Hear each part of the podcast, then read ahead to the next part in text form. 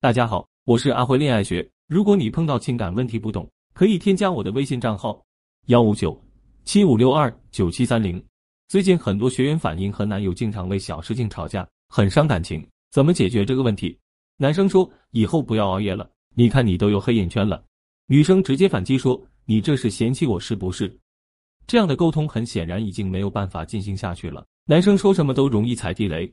在现实的生活中，我们也经常会看到这样的吵架场景，好像彼此都要争个输赢才痛快。真正的沟通是为了达成共识，但在他们眼中，沟通不是为了达成共识，而是分出输赢。我不管你说什么，一定要反对你，只有这样，我才能感到我赢了，从而获得优越感。但是这种优越感一旦消失之后，内心又会陷入深深的自卑。我朋友明雅和她的男友小陈认识两年多了，经常会因为做家务这个事吵得不可开交。有一次吃完晚饭，明雅去洗碗了，但明雅的性格一直是那种慢性子，做事情追求完美，哪怕洗一个盘子都要冲洗好几遍，生怕洗不干净。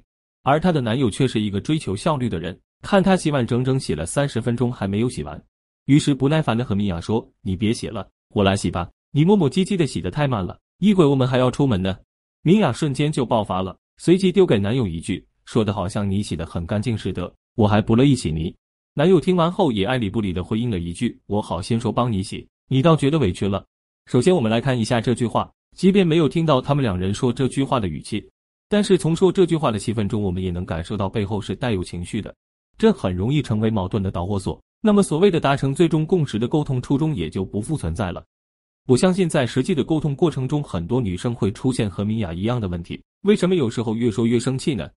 第一，话虽然说了，但不具备任何价值。既不能让对方心甘情愿的去洗碗，自己心里也不爽。第二，负能量爆棚，语言中的火药味过浓。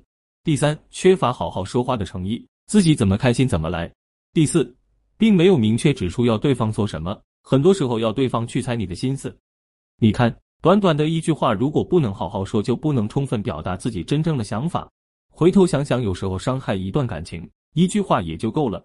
好多个一句话积累起来。到最后，明雅和男友的这段感情可能也就再也经不起折腾。这是在咨询过程中看到的导致一段感情失败的最大原因。那为了我们的感情更加稳定和谐，我们要如何正确有效的进行沟通呢？